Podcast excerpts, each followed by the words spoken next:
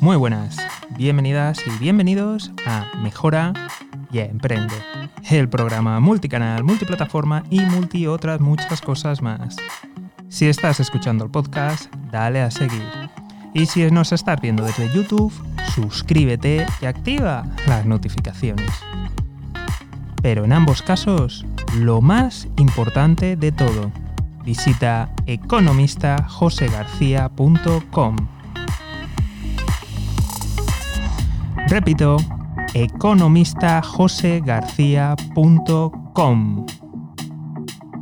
Y ahora sí, vamos con el programa de hoy.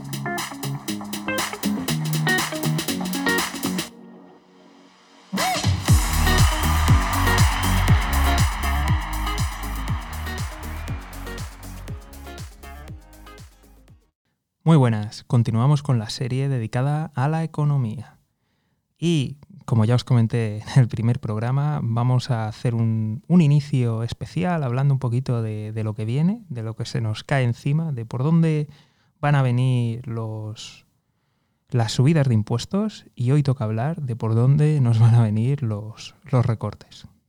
Como ya he dicho en más de, una ocasión, eh, si por ejemplo tenemos un gasto público de un 30% y nos encontramos con un déficit del 3% del PIB, normalmente estas cifras están referenciadas a la producción total.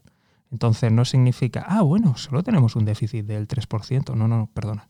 Si recaudamos un 30% del PIB en impuestos pero tenemos un déficit de un 3% del PIB, significa que ese déficit con respecto a los impuestos que pagamos es 3 dividido 30, con lo cual tenemos un déficit del 10%. Así que o hay un 10% de subida, de, recaudamos un 10% más de impuestos, o reducimos servicios en un 10%. ¿Por dónde creo que van a ir las cosas? Pues van a ir en los dos sentidos. Van a venir subidas de impuestos y recortes. Y hoy es el capítulo que dedicamos especialmente a los recortes. Sé que casi todos los partidos hacen referencia al gasto superfluo, a las mamandurrias y a otras cosas, que quedan muy bien, la verdad. Queda muy bien decir que van a bajarse el sueldo, que van a quitar, en fin, chiringuitos, cosas. Está, está bien, ¿eh? O sea, no, no, no es poco. Pero si nos adentramos en las cuentas, nos encontramos que existen partidas muy importantes, muy, muy importantes y que suponen un porcentaje muy alto del PIB. Y bueno, ya os estáis imaginando cuáles son esas partidas. Pensiones, paro, ayudas sociales en general, pago de intereses de la deuda. De hecho, echarle un ojo, o sea, no me voy a poner aquí a decirlo. Eh, os invito a, que lo veáis con vuestros propios ojos. No quiero ser aquí traeros noticias demasiado malas, pero va, va por aquí, o sea, no, no tiene más. Entonces, inevitablemente, esas partidas, que está el grueso, mm, se van a tocar. Intereses de deuda, eso va a subir porque no podemos hacer nada, porque tenemos déficit, han venido las cosas y, eso va a subir, el interés va a subir y aunque tengamos el Banco Central apoyando, en algún punto va, va, a subir. O simplemente subirá porque nos vamos a ir endeudando más. Con lo cual, está claro que ahí van a hacer algo. ¿Por dónde creo que van a ir? Evidentemente, congelación seguramente reducirán porque la inflación, el IPC va a subir mucho y las ayudas y pensiones no van a subir tanto. Eso está clarísimo, o sea que, por ahí va a ir.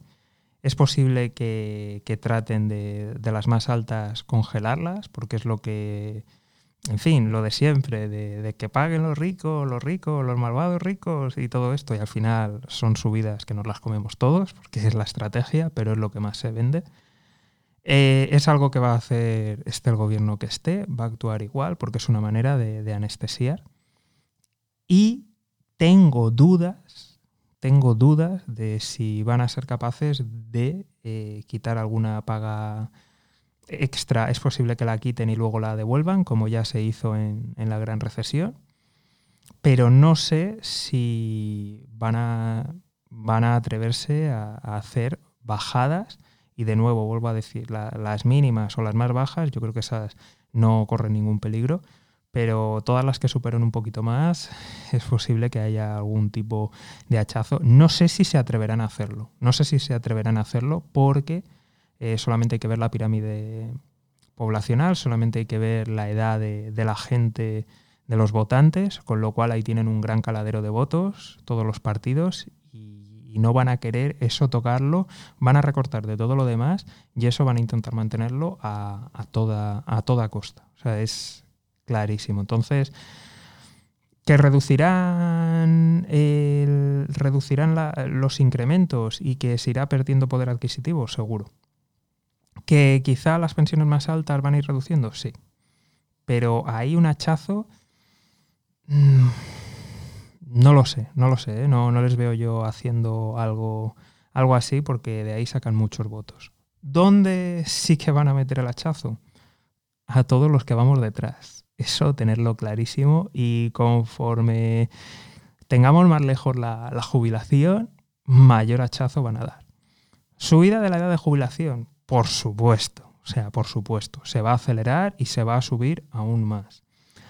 Eh, ¿Reducción de la pensión máxima que se va a cobrar? Por supuesto, ahí, hachazo y fuerte.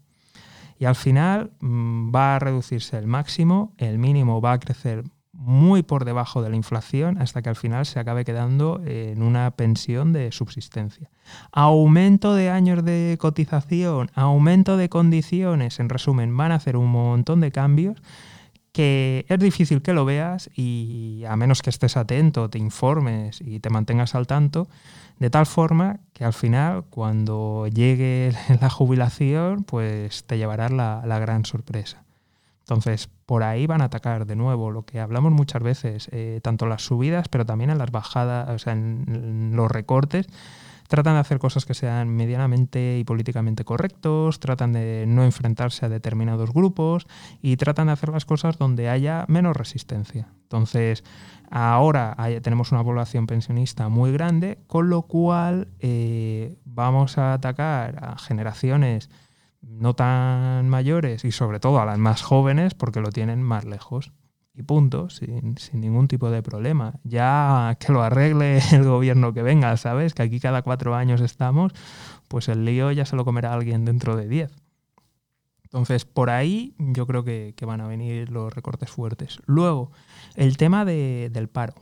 Ahí yo creo que de verdad van a meter caña. Quizá ahora no, pero seguramente se lo van a reservar para cuando se pida ayuda a Europa o algún fondo o incluso haya algún rescate, que ojalá no sea así, pero ahí, ahí sí que en las reformas estructurales, ahí sí que van a pegar un buen hachazo y sí que es una forma que que se puede vender mucho mejor. O sea, a la gente mayor es complicado. Puedes decir, bueno, eh, han trabajado mucho, eh, tenemos el estado que tenemos gracias a ellos y un poco ya, pues los que vengan detrás, pues, en fin, como que duele menos, como que se pueden joder y aguantar más fácilmente. Se me van a revelar menos y en peso son menos gente. Con lo cual, pues bueno, ya cuando se vayan llevando los disgustos, ahí que protesten, no son tantos. Entonces, bien poco a poco. Ya la gente, ya llegando a la gente de mi edad, pues bueno, yo creo que ya todos damos por hecho que, que, los sistemas, pues esto, vamos, veremos a ver cuando nosotros tengamos 60, 70 años, a ver cómo está esto, ¿sabes? O sea, en fin, lo damos ya por hecho y poco a poco revolución va a haber. Entonces, ¿qué se vende muy bien? Decir que, pues, que hay ciertos abusos, que, hay gente que a lo mejor se aprovecha, que tienes que coger cualquier trabajo cuando estás en paro, que esto no está pensado para tú resistir o que vayas seleccionando, sino como una ayuda de última instancia, con lo cual van a ir poniendo cada vez más requisitos, eh, con lo cual van a reducir las partidas, ahí creo que va a haber un hachazo, una reducción en cantidades y en tiempo de, paro, lo tengo clarísimo, y además va a haber un aumento de, de condiciones, va a subir la condición con, condicionalidad, de tal forma que, va a implicar que mucha gente lo, va a perder. Y al final, es ahorro del Estado, de mm, pagar menos prestaciones. Ahí sí que tengo claro que va a haber hachazo importante y fuerte. La siguiente partida es la de sanidad. Como tenemos un país muy envejecido, está claro que se gasta en sanidad y es una prioridad porque hay muchos votantes. Entonces, por ahí creo que es difícil que, haya recortes. Si encima sumamos la pandemia que hemos vivido, que puede haber rebrotes y que encima es posible que esto ya haya sentado precedente y que volvamos a tener fiestas como estas más a menudo, pues es difícil que vaya a haber reducción. Cuando digo que es difícil, hablo en el global. Me refiero, si tú estás trabajando de personal sanitario, pues ya sabes lo que hay. O sea, la precariedad, eso, por supuesto, eso se va a convertir en ley y va a ir a más. O sea, en vez de tener trabajadores, eh, te pedirán más años de, curso formatorio, de preparación, MIRS más largos, peor pagados, eh, contratos temporales, es decir, la precariedad, eso evidentemente, o sea, eso no va a cambiar, eso se va a hacer norma. Eso es así, o sea, aunque tú estés en el sector, no te creas que te va a ir mejor. La siguiente partida sería administraciones públicas, el gasto general.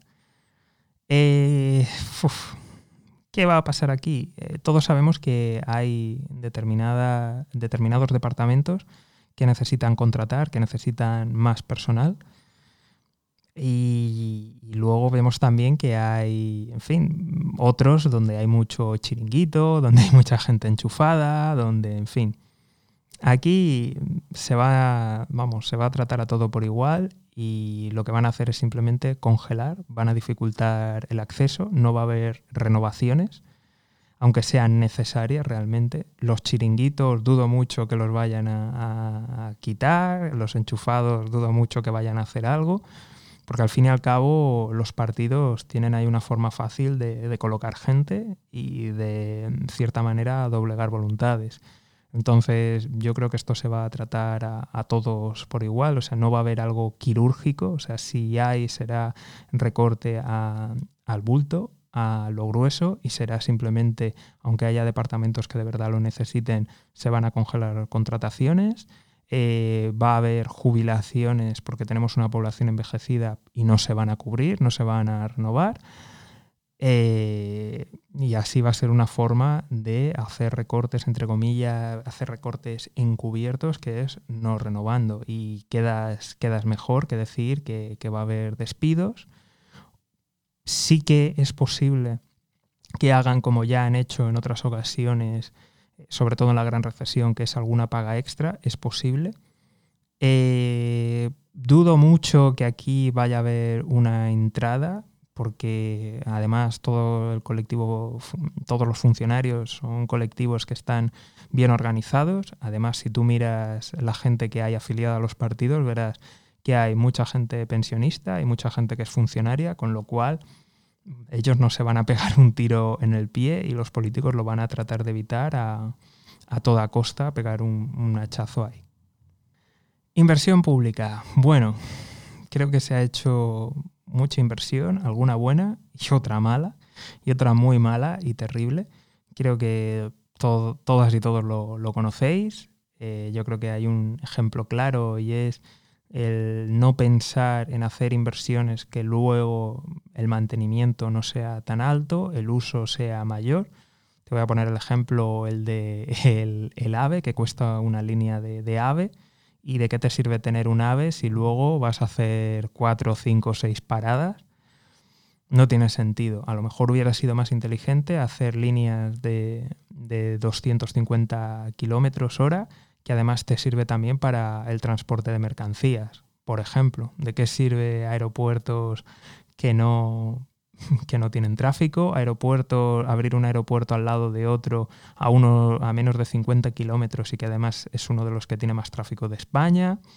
En fin, eh, espectacular. Entonces me imagino que la inversión caerá y luego, muy importante, tenemos algunas infraestructuras que requieren un gasto enorme en mantenimiento. Esto no se va a llevar a cabo y si se lleva, se va a llevar de manera defectuosa, con lo cual ahí meterán hachazo importante tanto en el gasto como en el mantenimiento. Educación. Aquí sí, festival. Aquí sí que van a, entrar duro y fuertemente. Mirar, eh, aunque no hubiera pasado nada, tenemos una población envejecida, tenemos cohortes muy amplias en edades avanzadas. Entonces, mm, la gente más joven gasta más en educación y menos en sanidad. Y la gente más mayor va gastando más en sanidad y menos en educación. Es lógico y, es normal. Así que si tienes mm, votantes más mayores, procurarás dinerito a la sanidad. Y si tienes votantes más jóvenes, pues bueno, pues deberías de dedicar más a, educación. Entonces aquí nos encontramos con que colectivos importantes y de votantes, sanidad, nos encontramos con las cortes más jóvenes son menores y los padres de esas cortes también son menores, con lo cual está claro, donde me la vayan a montar menos, donde vaya a haber menos resistencias, ahí voy a recortar. Entonces se venía cocinando que aquí van a pegar un, hachazo fuerte. Y, creo que aquí es donde realmente van a pegar unos hachazos fortísimos, porque si ya por la estructura de población ya era donde lo iban a hacer, donde van a encontrar menos resistencia, súmale pandemia, que entre educación y sanidad todos vamos a querer sanidad, más sanidad, más sanidad. Con lo cual, aquí yo creo que vienen hachazos importantes. Ya sé que muchas personas estáis diciendo, bueno, a mí esto pues no me afecta, yo me da igual, eh, llevo a los hijos o familiares, los tengo en privadas, en concertados. A ver, pensemos un poco. Si tú estás pagando ahora un precio, lo pagas porque existe una red pública. Pero si esa red pública, mm, ya no quiero catalogarla, ¿vale? Ponle tú la nota que sea, la que tú quieras. Pero si esa red pública empeora mucho, evidentemente toda la privada va a subir de precio. Porque si no, ¿cuál es la alternativa? Vete a la pública, mira cómo está. Entonces, mucho cuidado porque eh, cuando atacan alguno de estos sectores, te va a llegar. Te va a llegar directamente porque no puedes recurrir a la privada o simplemente si ya recurres a la privada, es muy posible que los costes suban por encima de la supuesta bajada de impuestos. Pero te aseguro ya que aquí lo que te vas a encontrar es que como hay peor servicio público, el privado va a subir de precio porque se lo puede, se lo puede permitir hacer esa subida y después eh, no te van a bajar impuestos porque esto va a intentar corregir el, déficit, no va a otra cosa y para pagar la deuda. Con lo cual va a haber un, empeoramiento y hay que llevar cuidado con eso. ¿eh? Ya sé que, el futuro es poco, poco halagüeño, pero es que al fin y al cabo mm, todos nos están mintiendo. O sea, todos los políticos nos están contando milongas increíbles de subimos, el, subimos los, impuestos, el Estado gasta más, se reactiva la economía y todo mágicamente va a ir a mejor. Otros que están diciendo, bajamos los impuestos, se activa la economía, recaudamos más y todo va a ir mejor. O sea, todos nos están contando milongas increíbles. O a la hora de la verdad, gobierne y quien gobierne van a hacer lo mismo y es subida de impuestos, y recortes en los servicios públicos. O sea, es así, el déficit es monstruoso, es monstruoso y, va a ser la, la, forma. Y encima nos vamos a meter con pagos de intereses de deuda enorme. Entonces, ¿qué otras alternativas, qué otras formas habría? Pues yo creo que el capítulo ya se ha alargado, así que lo vamos a dejar para el siguiente capítulo. Debatamos un poquito más allá de, de, las viejas fórmulas y hablemos de, reformas reales y también hablaremos pues, de las barreras que, se van a encontrar y trataremos de aportar algún tipo de solución. En fin, espero que os haya gustado. Nos vemos aquí en el próximo programa. Mejora y emprende. Un saludo y hasta pronto.